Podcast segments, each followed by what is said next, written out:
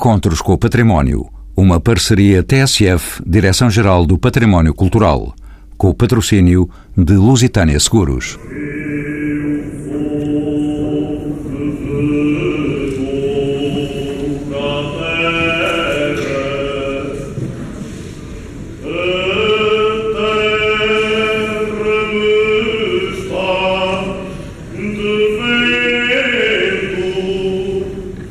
Tivesse nascido de novo, foi a reação que correu todo o país à classificação do canto alentejano pela Unesco a Património Imaterial da Humanidade. A 27 de novembro de 2013, Paris mostrou muitos rostos em lágrimas de contentamento do grupo coral e etnográfico do povo de Serpa. Eles adivinhavam que a ambiciada declaração estava ali à distância de uma voz dita para o mundo. Todos mantinham uma forte relação emocional com esta música, com esta nobre forma de expressão popular. Nem a imigração, nem o envelhecimento da população fez perder esta alma alentejana, tocada de pais para filhos, recentemente renascida nas escolas, pelas aldeias.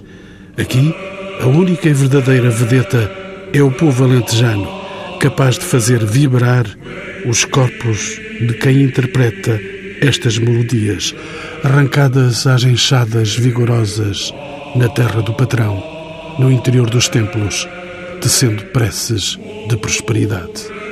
Os mais de 150 grupos deste canto alentejano não poderão ser, entretanto, pasto de um turismo fácil, como se de uma produção comercial se tratasse. A Unesco não deixará certamente de impor ao governo português a salvaguarda destas originais melodias, filhas de um Mediterrâneo abundante em saber e cultura da história. São convidados neste programa Paulo Lima, antropólogo e etnomusicólogo, diretor da Casa de Canta em Serpa, Salva Castelo Branco, doutorada em etnomusicologia, conselheira científica da candidatura do Cante, Sérgio Trefo, jornalista e realizador de documentários. Joaquim Soares, fundador do Grupo de Cantares de Évora. E Ana Paula Amendoeira, historiadora e diretora regional de Cultura do Alentejo, a quem pergunto como surgiu a ideia da candidatura do canto alentejano a património imaterial da humanidade. É um processo, de facto, longo e tem uma história particular, mas uh, desde que a, Convenção do Património Imaterial da Humanidade foi uh, aprovada pela Unesco em 2003, a partir dessa altura começou-se logo a falar, eventualmente, naquilo que poderia ser configurado como património imaterial em Portugal. E quando o Estado português ratificou essa convenção, em 2007, já havia algum trabalho e alguma intenção no Alentejo por parte de investigadores, de câmaras municipais e outros organismos regionais que se falava do interesse e da importância que poderia ser fazer uma candidatura do canto alentejano à Unesco.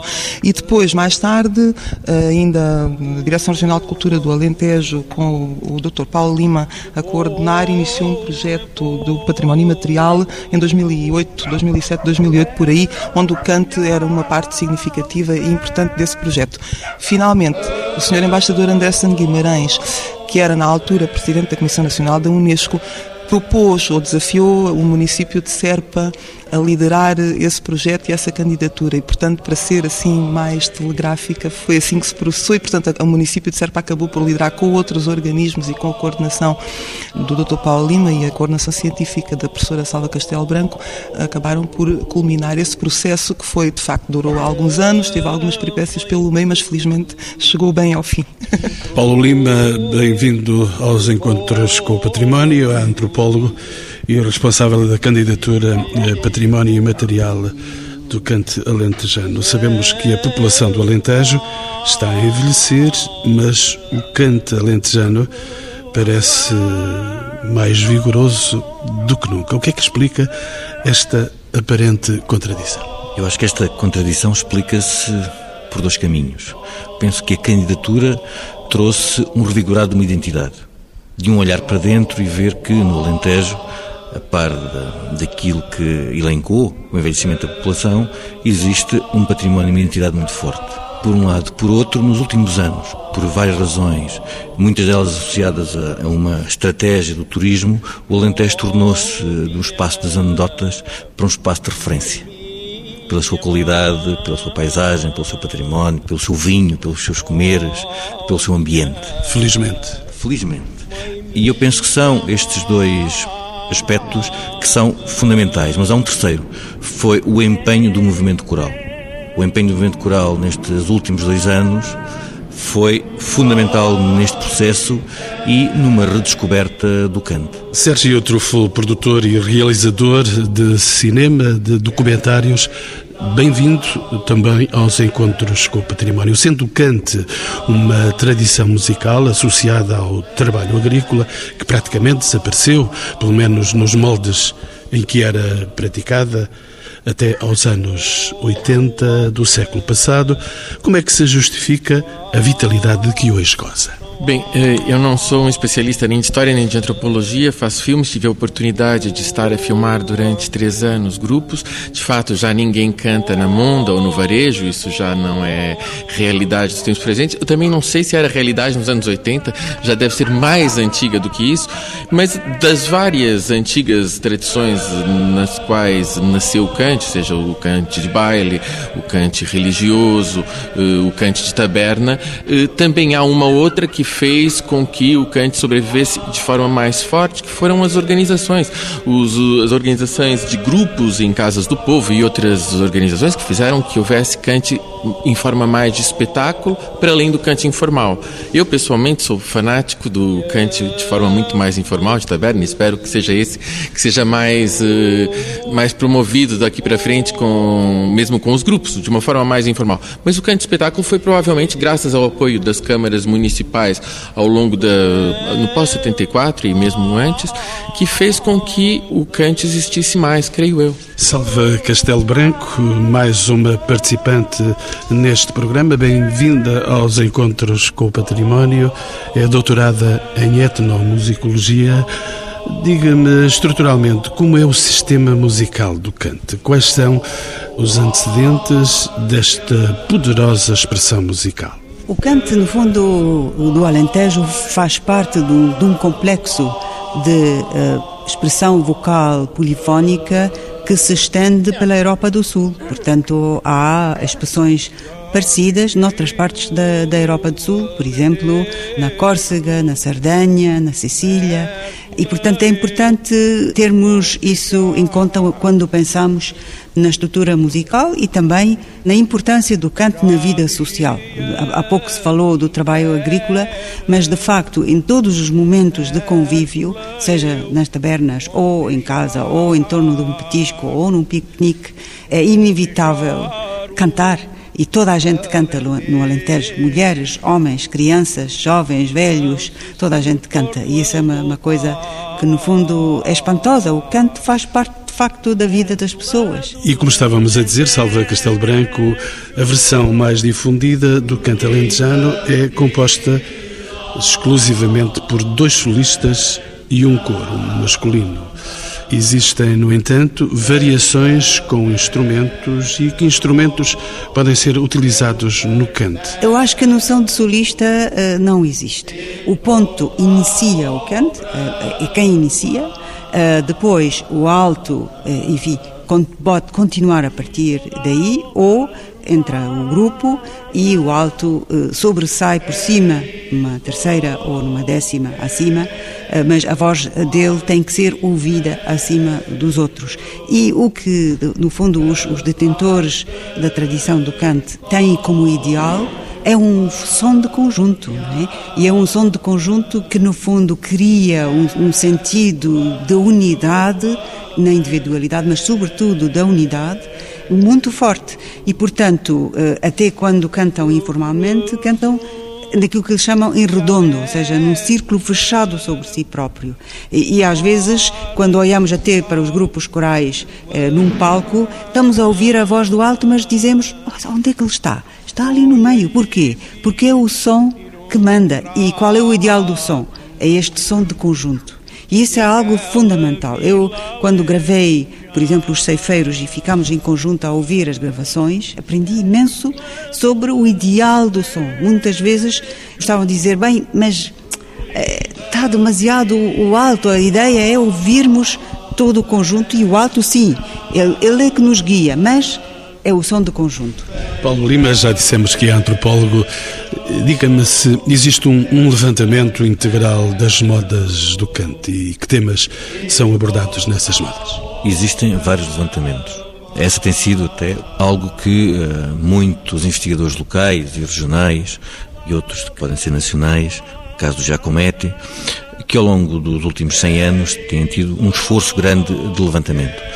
A questão é que nós podemos dizer que existe alguns corpos de cancioneiros, de músicas, a questão é que nunca foi sistematizado. Talvez essa seja a grande falha de todo este processo, ou uma das, das, falhas deste processo.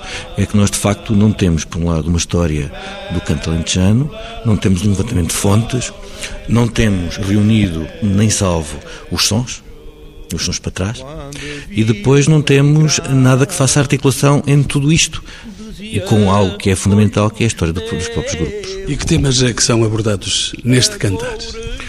A vida e os trabalhos. O canto, no fundo, é uma história uh, das pessoas, das comunidades do Alentejo. Deixe-me ainda saber, eh, Paulo Lima, quais são os registros mais antigos de que temos conhecimento.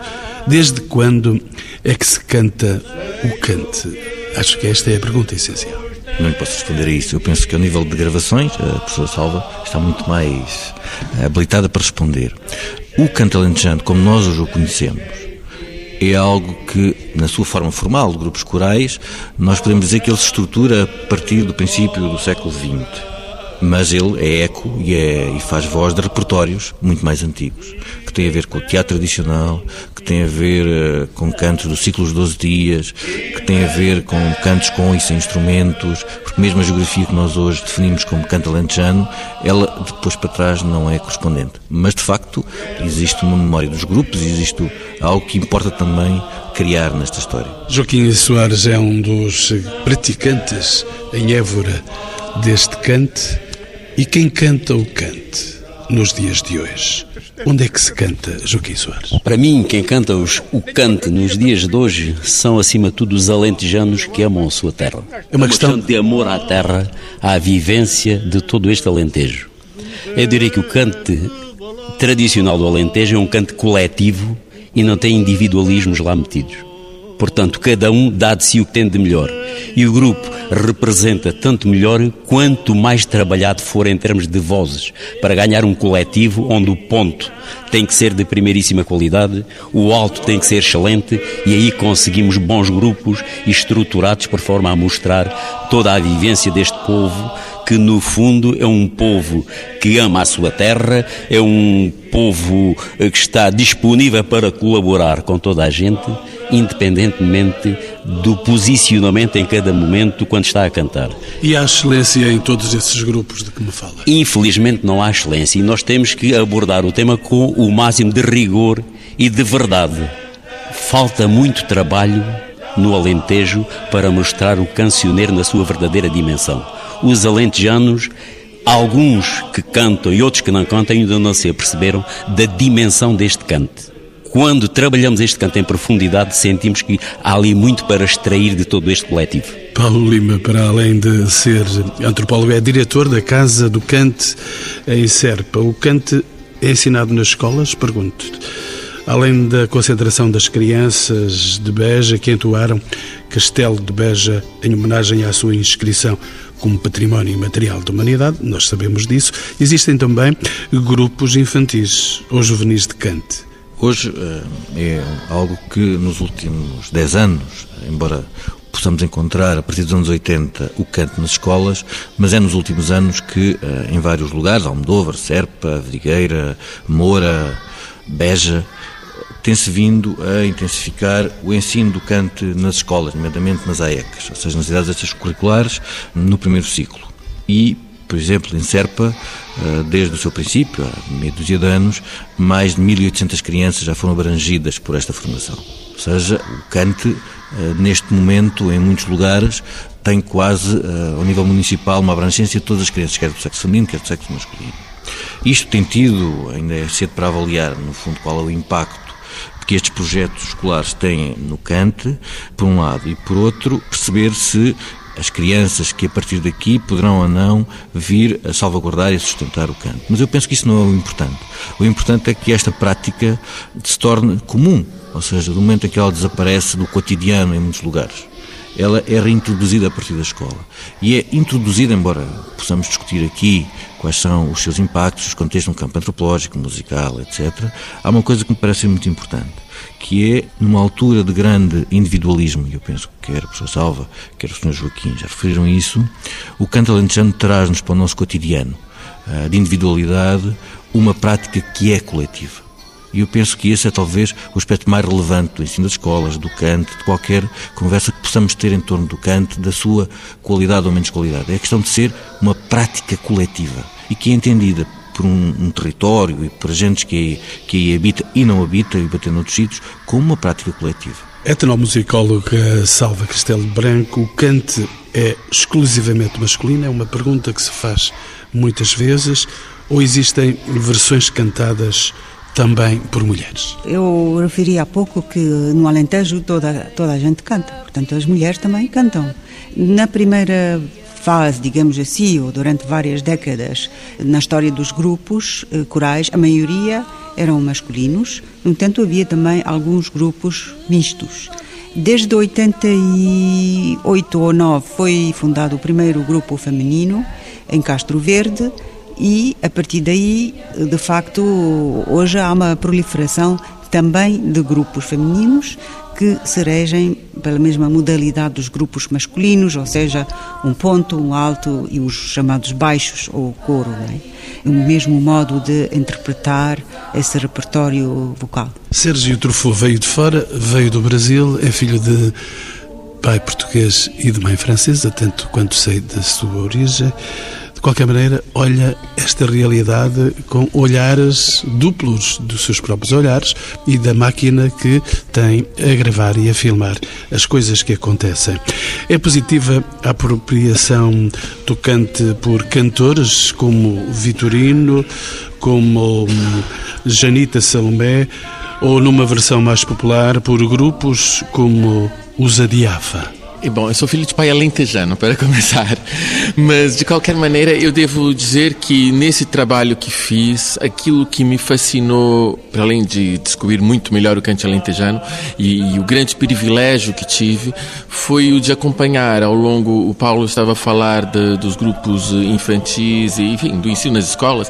O, o grande privilégio que tive foi o de descobrir os novos grupos de adolescentes que começaram a surgir nos últimos três anos e que, de repente, se transformaram transformaram quase num fenômeno viral.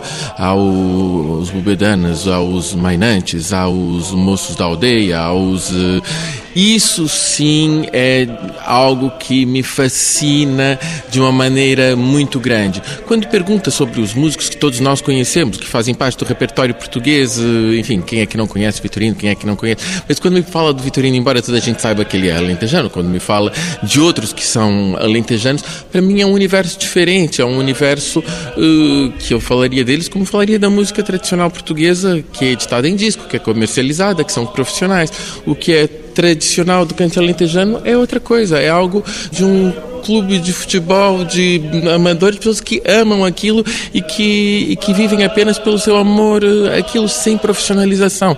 Talvez as coisas tenham alguma tendência a mudar, mas e é isso também que comove muito, é aquelas vozes que saem da terra. Se quiser falar das fronteiras novas, para mim aquilo que me interessa mais são os novos grupos e acho que o futuro que aconteceu, que começou a acontecer mesmo antes da candidatura ser aprovada, tem a ver com esses novos grupos. Eu falei de dois ou três, mas há muitos mais. Salva Castelo Branco sabemos que, além destes cantores, outros compositores têm trazido o cante para a música erudita. Que compositores se destacam nestas estruturas melódicas do canto? Pode ser adaptada e associada a composições mais complexas? O canto está por dentro destas balizas? Qualquer tradição musical pode ser retrabalhada, recriada, reinventada em vários contextos. Tanto o canto lentejano como qualquer outro eh, domínio, outra expressão tradicional foi eh, retrabalhada por compositores, eh, quer enfim, no domínio da música popular urbana ou, ou, da música erudita. Não devemos pensar nas fronteiras. Acho que é tão interessante manter o canto na sua expressão, enfim, que, que, se consolidou, etc., como inovar, acrescentar instrumentos, como apropriar-se, recriar noutro contexto.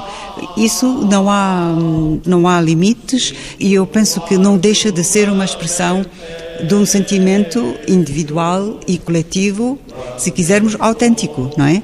O canto alentejano, interpretado por um grupo coral bom, é tão autêntico como os gaiteiros de Lisboa o misturarem com outras expressões de outras regiões e com as próprias composições deles e com instrumentos e, e depois produzem uma coisa fantástica.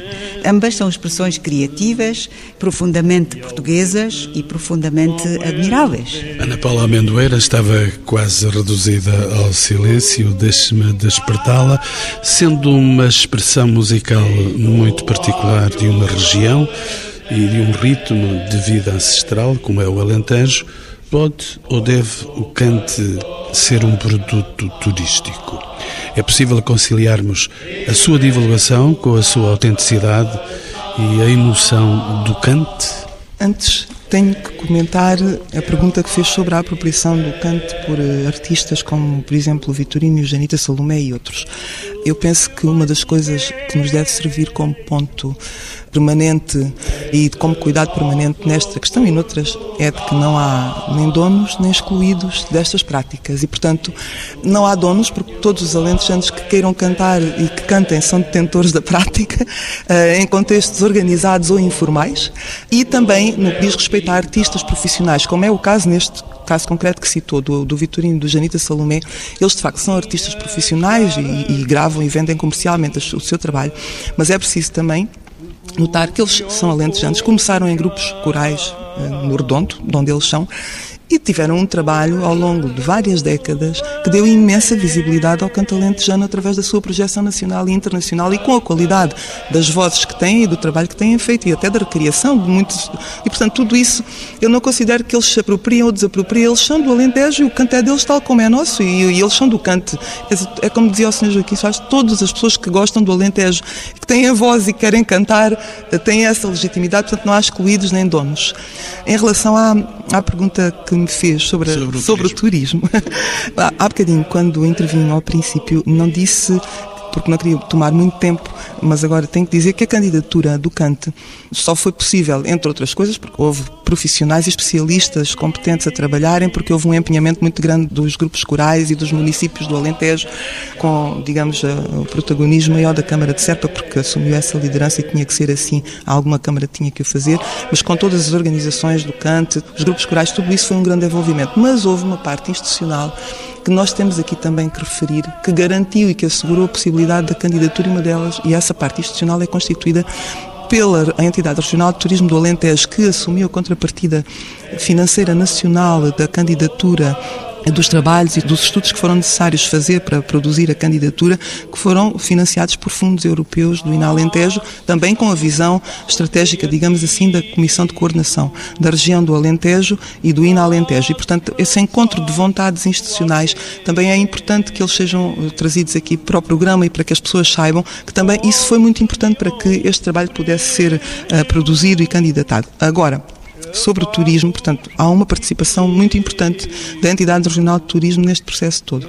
O facto de haver uma patrimonialização do cante acrescida agora com esta inscrição, há também uma, uma maior visibilidade do cante a nível nacional e internacional, mas há sobretudo também um acréscimo e um aumento, penso eu, da autoestima e de identificação das comunidades por efeito de espelho, são reconhecidos no exterior por uma instituição tão importante ou tão prestigiada ou tão conhecida no mundo como a Unesco. Portanto, há um efeito de espelho que também aumenta a autoestima. Portanto, a patrimonialização e o eventual risco desse excesso de turistificação do canto também depende muito daquilo que nós fizermos com esta classificação. E isso penso que é um trabalho que pode ser, digamos, acautelado com o plano de salvaguarda desta prática que a Unesco aprovou, que o Estado português candidatou na candidatura, portanto, onde estão previstas uma série de medidas e de projetos que têm a ver com a salvaguarda do cante e que também irão tentar, com certeza, organizar e reduzir, digamos assim, os impactos negativos, mas eles existirão sempre negativos no sentido de se tornar, claro, muito mais visível e haver uma vontade e uma iniciativa de exploração comercial disso, obviamente, já existe em alguns casos e com certeza que isso irá aumentar. Agora, nós temos, quem tem responsabilidades e os grupos e todas as pessoas do cante têm que manter sempre eh, a alma e, essa autenticidade, porque é isso que pode garantir o futuro desta prática. Voltou ao cantor Joaquim Soares, eh, diga-me a invulgar associação do cante ao piano deu origem ao projeto Entre Canto e Piano. De que é que consta este projeto? É um projeto contemporâneo que consegue conciliar um piano erudito, o professor Amilcar Vasques Dias, e duas vozes do canto tradicional. Neste caso, eh, dois elementos do grupo Cantares de Évora, Joaquim Soares como ponto e Pedro Calado como alto. E o que é que nós fazemos neste trabalho de conjunto interpretando temas do cancioneiro. Não pretendemos dizer que é canto tradicional, porque não o é. É música erudita baseada em trechos do canto tradicional. E quando eu há pouco digo que temos que aprender a encontrar por dentro dos temas do cancioneiro tradicional toda a essência deste cante, e este trabalho está muito por fazer. Este projeto Entre Canto e Piano é um projeto que nos levou já ao CCB e encher a sala, já nos levou ao Teatro Circo em Braga, isto começou em 2013.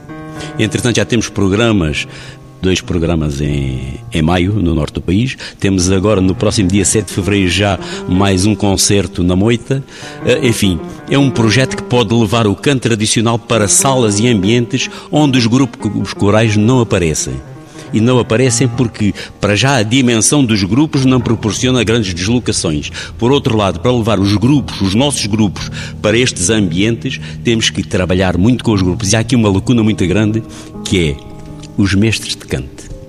Nós temos que criar uma estrutura que consiga chamar a si todas as pessoas do cante que tenham responsabilidades de movimentar os grupos por dentro, mas transmitir-lhes informação para que tudo aquilo que eles sabem possam aproveitar e dar uma dimensão de dignidade a quem canta e ao próprio grupo e mostrar a sua zona, a sua região com a dimensão que merece. Paulo Lima volta a uma questão que julgo essencial. O canto ressurge, mas, como já dissemos também, a população continua a diminuir no Alentejo e os locais onde tradicionalmente se cantava, as tabernas, estão a desaparecer. Existem eh, novos eh, grupos de cante? É possível preservar a originalidade deste canto? Vamos entrando nas questões mais complexas e mais complicadas, não só do turismo, como da questão do associativismo, de como é que os grupos se organizam, de qual é a sua relação. Eu não gostaria tanto dos, do turismo, mas dos públicos. A questão que me está a colocar tem a ver com a autenticidade. Ora, essa, essa questão é uma questão muito pantanosa. Eu gostaria de, em vez de preservar, dizer salvaguardar, ou seja, criar condições para que aqueles, dentro desse chapéu grande, são os detentores, possam continuar a criar o canto. Isso parece-me ser aqui o fundamental. Criar condições para se continuar a criar o canto. É claro que o Alentejo tem uma pressão demográfica uh, assustadora. Há lugares e não estou a falar de pequenas aldeias, mas de vilas que perderam 12, 13% da população no último censo. Isto levanta um conjunto de questões. O canto é muitas vezes a face de toda uma desgraça demográfica para trás. É apenas, ah, digamos agora, uma face muito visível. Mas a mim preocupa-me é as populações que têm outras tradições, que têm outras formas de viver e que têm, em muitos lugares, de sobreviver em lugares onde os jovens se foram embora onde etariamente aqueles que trabalham se foram embora. É?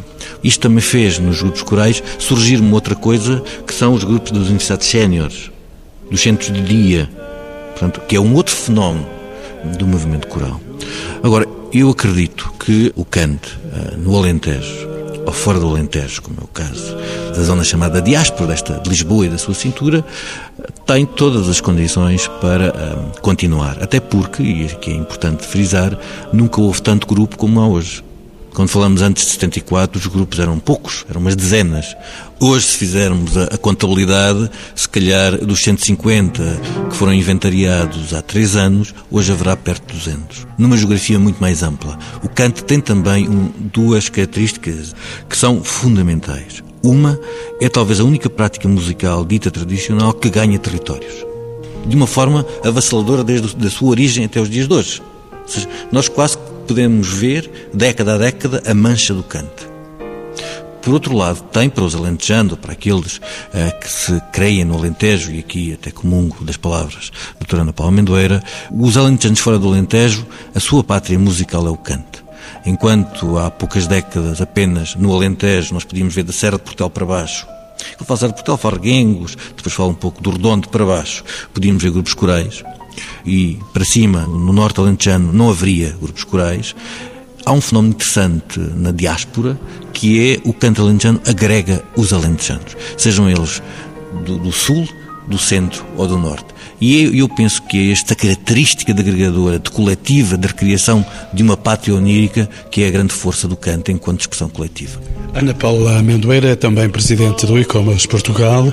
Será que corremos o risco de que o cante e a sua recente inscrição na lista do património imaterial da humanidade, esse cante abafe outras formas de expressão musical do Alentejo? Penso que não, mas eh, agora, tal e qual como o Dr. Paulo Lima estava a dizer, de facto o cante, pelo menos desde sempre, é, é a expressão mais significativa, é aquela que mais pode haver outras formas uh, musicais, uh, de expressão musical no Alentejo, mas o canto de facto é aquela que, com que nós todos os alentejanos nos identificamos mais imediatamente. E esta dinâmica que a candidatura também trouxe, portanto este aumento da autoestima, esta visibilidade, o facto do canto ser apreciado cada vez mais por jovens e, e com o facto dele ser também ensinado às crianças, teve aqui um acréscimo de alma, de dinâmica, que eu, eu acho sou muito otimista para o futuro e, e não acho nada, nem que ele abafe outras coisas, porque é um canto, uma manifestação manifestação inclusiva e solidária e coletiva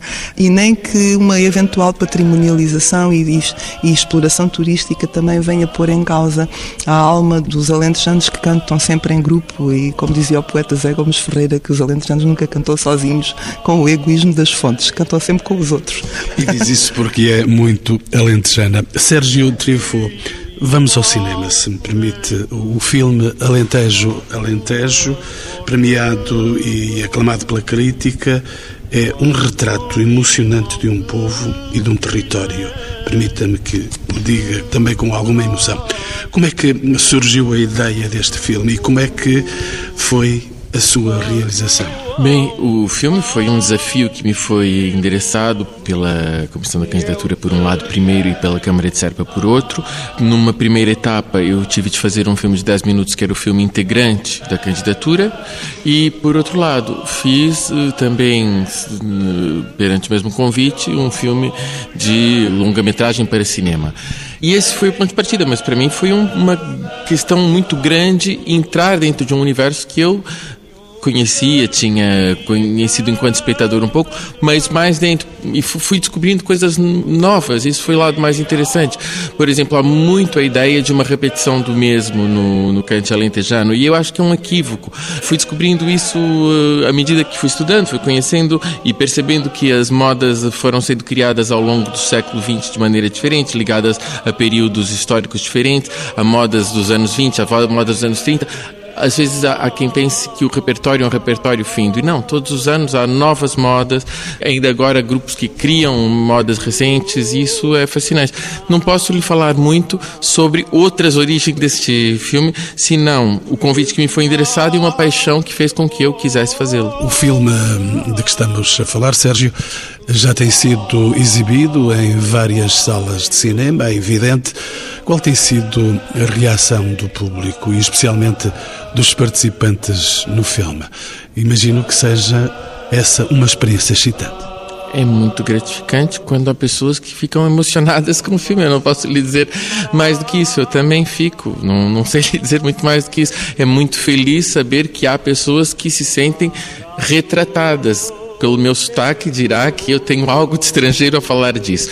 Fico contente quando vejo. Depois é impossível, foi falado de 150, 200 grupos, dar a, a totalidade disso era impossível.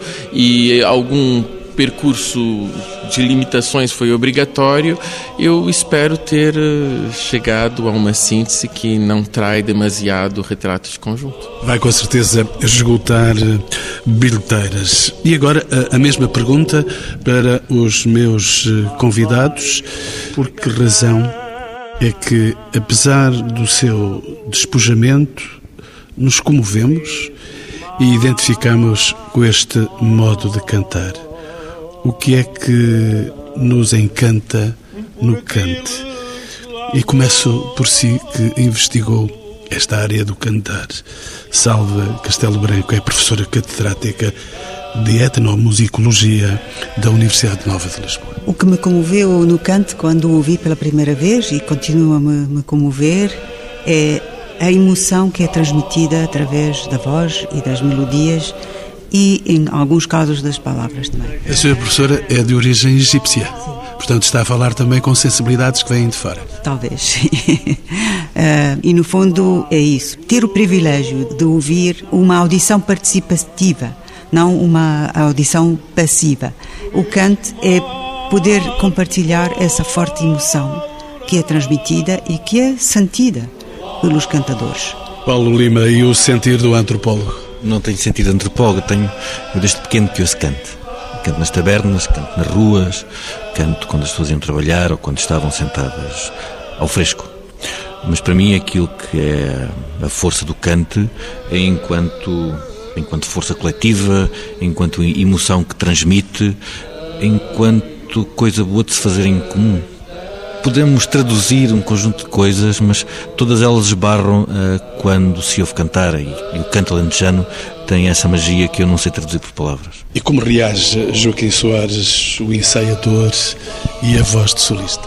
Como reajo enquanto solista e ensaiador. Com, enquanto alentejano. E enquanto alentejano, com um nó na garganta que por vezes não me deixa transmitir todo o sentimento que tenho em determinado momento eu penso que ensaiar este cancionê tradicional é uma coisa que me ultrapassa completamente. Mas além disso, tenho, por exemplo, ali guardado no meu eh, computador de bolso, digamos, uma experiência magnífica que foi conseguida no ano 2013, quando há uma professora que me vem pedir para ensaiar o ensino primário e o nota cá, uma quarta classe, porque deixaram de ter acompanhamento uh, naqueles trabalhos extracurriculares.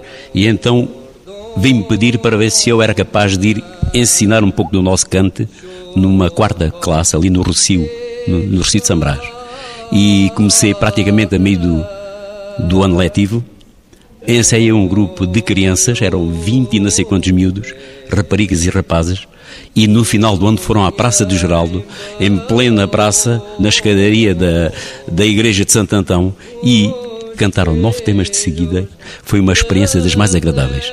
Entretanto, são 35 anos de trabalho coletivo e pela primeira vez cantei na taberna com nove colegas meus do cante e aí mostramos o nosso cancioneiro bebendo um copo e petiscando um pouco.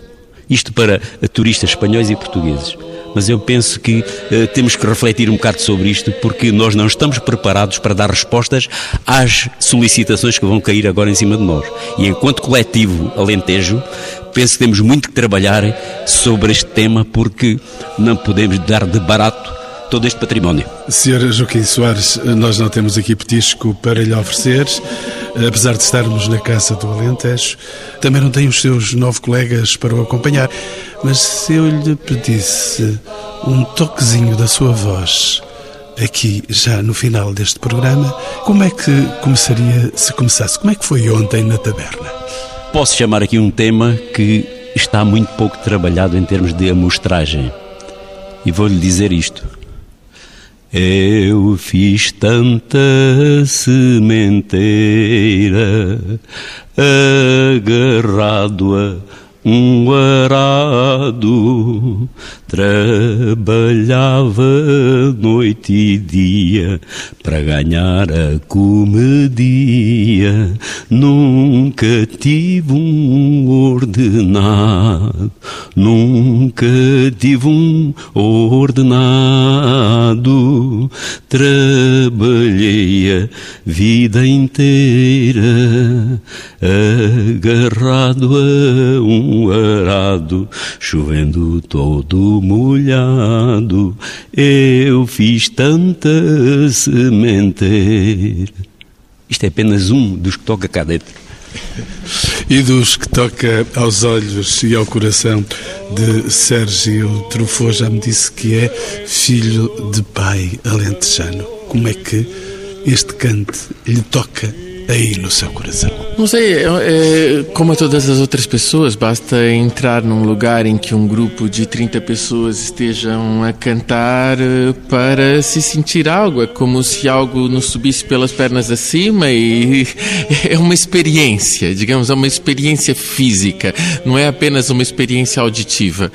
E não é pelo lado alentejano que isso me vem. Eu, eu creio que tive a sorte de poder uh, levar pessoas que não tinham nada a ver com Alentejo a, a ouvir cante alentejano e todas elas ficavam comovidíssimas. Uh, o filme, por exemplo, passou na Colômbia há pouco tempo atrás e o, um senhor que era presidente Júri ganhou, ganhou o prêmio na Colômbia, saiu da sala completamente lavado em lágrimas e ele era catalão.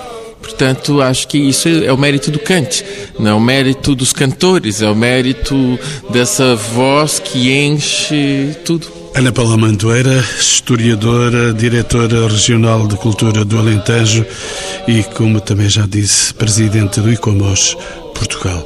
Dou-lhe a última palavra. Eu sou alentejana, como já se percebeu, claro. E também gosto de cantar e canto com os meus amigos, desde, como todos os alentejanos, nas festas, nos jantares, nos almoços e, portanto, sei o que é que sinto com o canto e qual é a importância do canto para mim e acho que é de uma forma geral para todos os alentejanos que gostam do Alentejo e que se sentem identificados. Nós, os alentejanos, talvez quando nos perguntam de onde somos fora do Alentejo, nós não dizemos que sou de Serpa, ou sou de Reguengos, ou sou de Mértola, dizemos sou do Alentejo, em primeiro lugar. E depois dizemos a seguir de onde é que somos. Acho que significa que temos uma identidade tão grande com o território e que o cante é uma síntese da alma do Alentejo e do território do Alentejo e da paisagem do Alentejo e da história toda, de tudo aquilo que é uma história tão rica, tão vivida, tão muitas vezes tão difícil, tão madrasta, outras vezes tão boa, e tudo isso é sintetizado no cante. E é por isso que o cante emociona tanto, quer os alentejanos, quer as pessoas de fora que o ouvem, uma condensado de emoções de séculos, sempre a viver com os outros, a entender o território, a paisagem, a conversar, a ouvir. Os alentejanos têm muito tempo a ouvir, para falar, para ouvir a opinião do outro, muito tempo, e tudo isso se reflete depois no canto. Portanto, é, é a alma de um território e de, de séculos de história e de vivência que eu acho que estão condensados no canto, e é isso o segredo, e é por isso que ele emociona tanto, eh, quer nós, quer as outras pessoas, quando nos ouvem cantar. Eu fiz tanta sementeira agarrado a um arado trabalhava noite e dia para ganhar a comedia. Nunca tive um ordenado, nunca tive um ordenado.